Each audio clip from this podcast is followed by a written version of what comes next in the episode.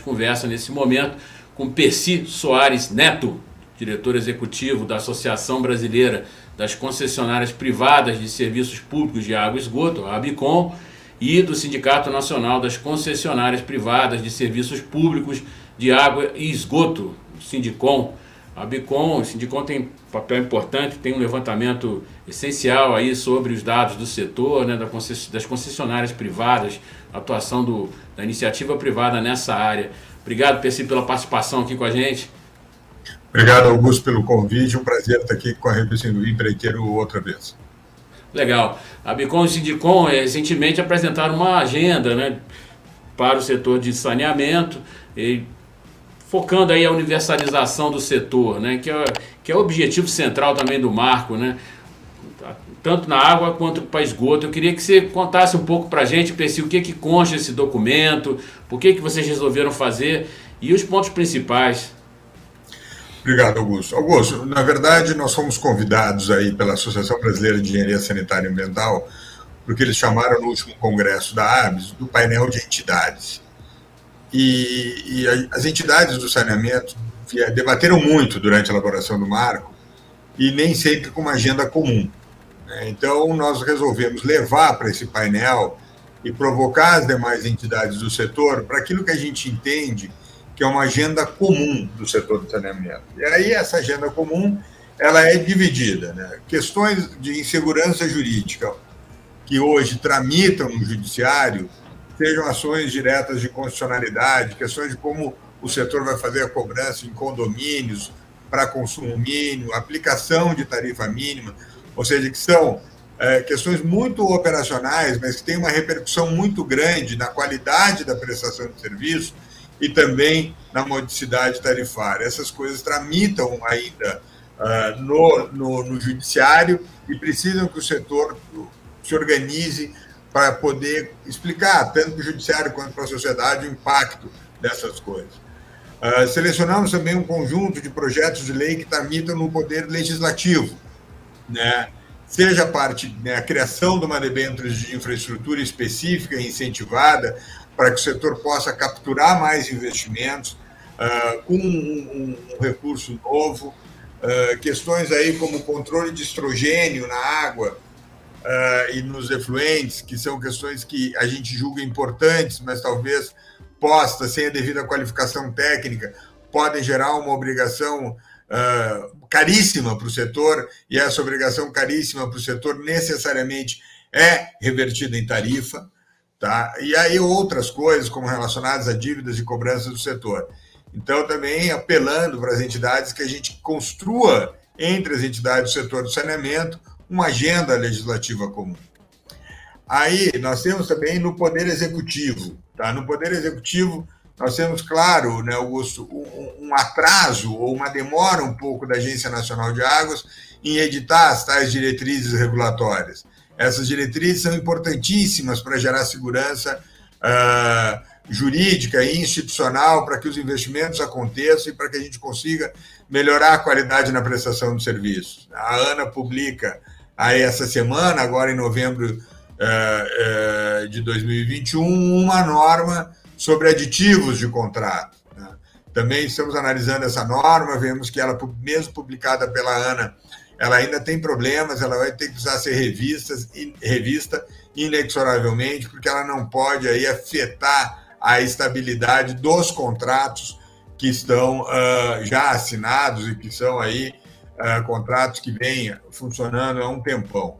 A Ana reeditou a sua agenda regulatória, a gente vem acompanhando para e para isso, mas talvez fosse muito importante, foi isso que a gente propôs para as entidades, que a gente fizesse esse monitoramento da agenda da ANA de forma aí comum e conjunta. Né? Temos uma agenda econômica muito grande. Né? Nós temos aí uh, uma questão importantíssima, que é o, o volume de investimento que se espera no setor de saneamento, o impacto que esse investimento pode ter na economia, mas nós temos aí uma pressão muito grande no preço dos insumos do setor de saneamento. Então, também vamos ter que botar esse ponto na pauta. Nós temos aí questões com a indústria química, que deixou, está produzindo pouco no Brasil e deixando os preços muito vulneráveis a variações cambiais extremas.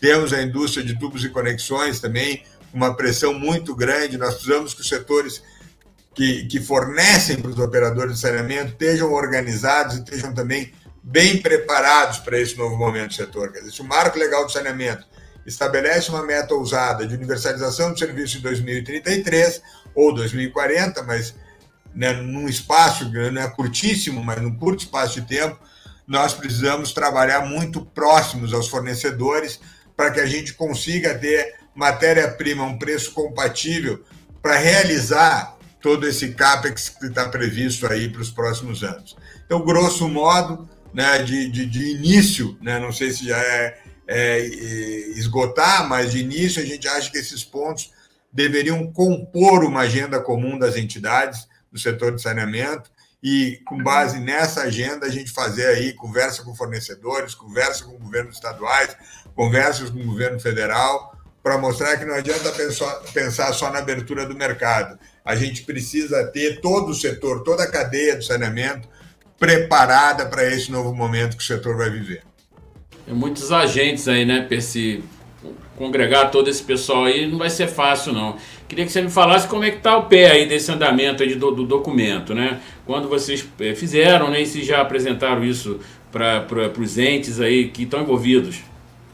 Então, nós fizemos uma apresentação, não foi nem um documento ainda, a gente está conformando o documento, foi uma apresentação em PowerPoint, foi mais um convite para ação. Né? A gente convidou os outros entes para que a gente possa atuar em conjunto. Tá? É, o documento está em elaboração, a gente está provocando aí as outras entidades do setor de saneamento para que a gente possa aí botar esses temas que eu citei no radar de uma pauta comum. Então, no evento, foi mais um convite para ação do que efetivamente o lançamento do documento. Esse documento precisa ser muito, muito negociado na vírgula para que a gente consiga concentrar nessa proposta de agenda os nossos pontos de convergência.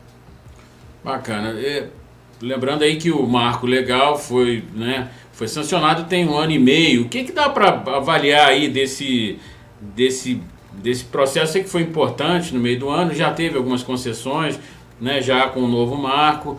Queria que você fizesse uma avaliação, provavelmente ainda tem muita coisa para se fazer, como foi dito aí pelo, por você, que esse documento parece que é um, interage aí diretamente com o marco, né?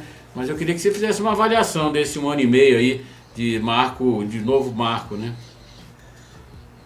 A avaliação é que é um sucesso, né? Assim, eu acho que assim, pelo menos o que a gente já viu até o momento, em que pese algumas coisas ainda uh, tramitem uh, no, no, como é que eu vou dizer assim, no executivo e no legislativo, em termos de complemento de, eh, como é que é, de investimento, né? Mas assim, hoje nós tivemos aí leilões que foram importantíssimos, né? o leilão, por exemplo, tivemos lá atrás, quer dizer, na boca, antes de aprovar o marco, ah, uma PPP importante na, na região metropolitana do Recife, uma PPP importante na região metropolitana de Porto Alegre.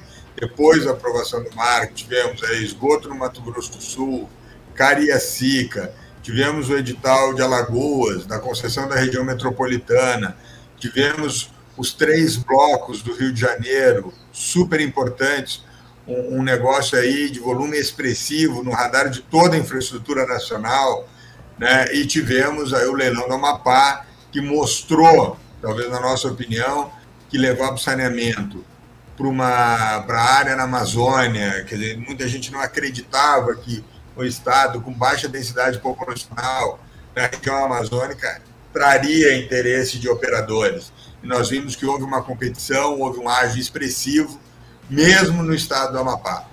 Talvez né, aquela ideia que o marco do saneamento seria para regiões super concentradas no sul e sudeste tenha caído por terra.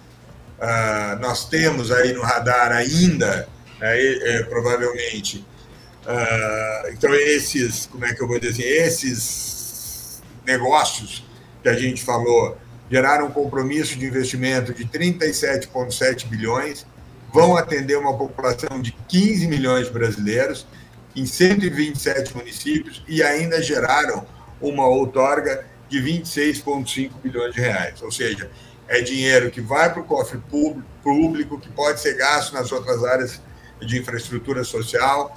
Então, realmente, nós temos aí uma condição muito positiva em termos do mercado dando resposta, enquanto o governo ainda se organiza em termos de, de, de, de regulação e em termos de algumas definições políticas, o mercado já vem dando uma resposta, os leilões que foram uh, para a rua têm muito a contribuir.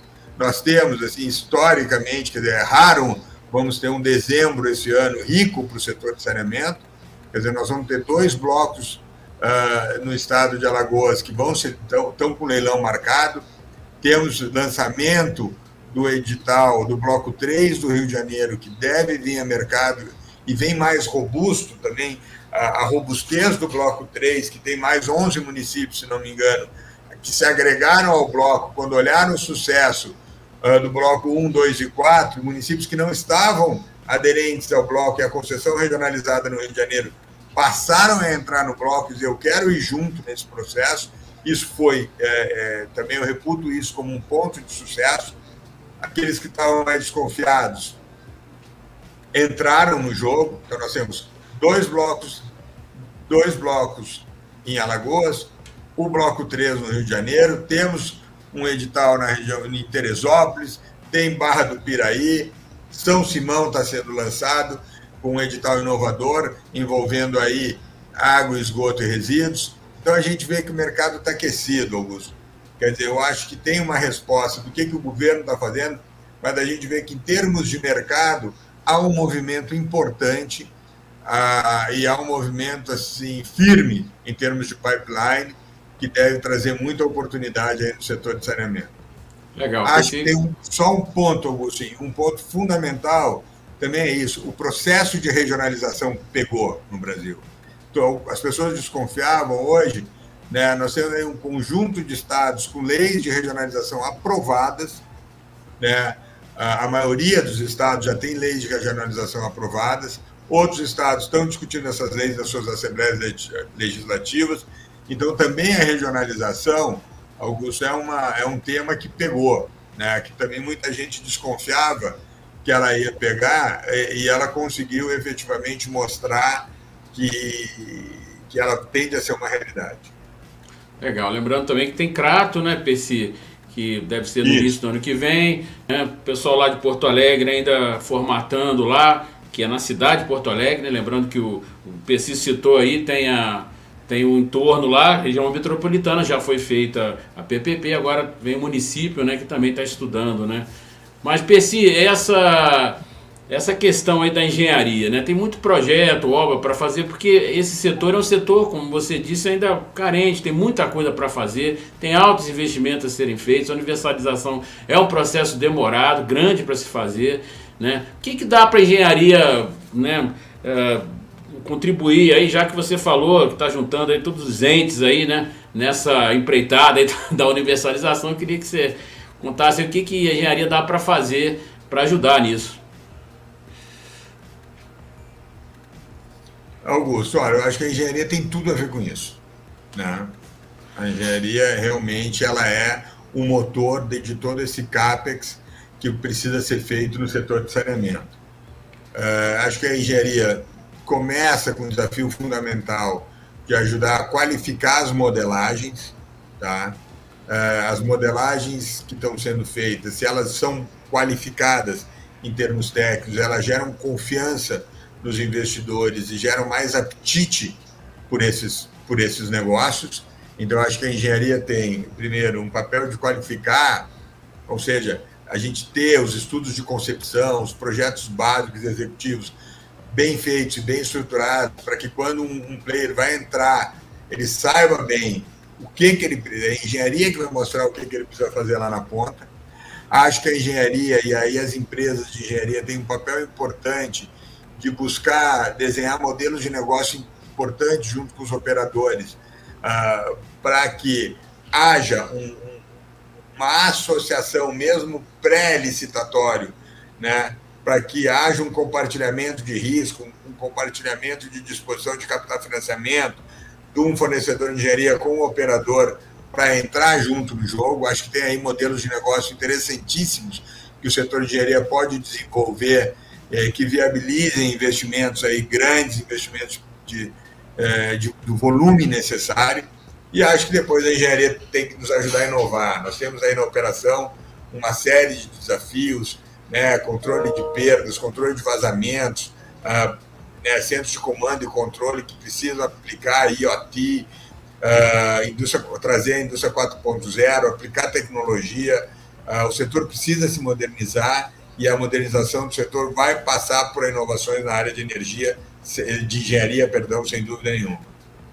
Legal. Lembrando aí que na, na, no PPP, no leilão lá do Amapá, a SAM, né, que é uma empresa que pertence ao Grupo Aterpa, que é uma construtora, empresa de engenharia importante, né? Entrou aí, ganhou lá o leilão, né? mostrando aí que o setor também está tá de olho em operar também, né? Ficar não só como fornecedor, mas também está entrando nos leilões, várias empresas aí de engenharia também se posicionando, né? É interessante observar isso, né, PC? Não, o setor de engenharia sempre foi, né? As empresas de engenharia sempre foram bons operadores, né, Augusto? Eu acho que a gente precisa ter clareza, a gente vem falando muito na Bicom, Uh, sobre a transformação do setor, é, com foco no cliente, com foco no atendimento, com foco na prestação do serviço. Mas é inexorável que o, o, o hardware desse serviço está na engenharia. Né? E a expertise a competência na engenharia são um diferencial importantíssimo para qualquer operador, seja como associado, seja como operador mesmo, ou seja como fornecedor.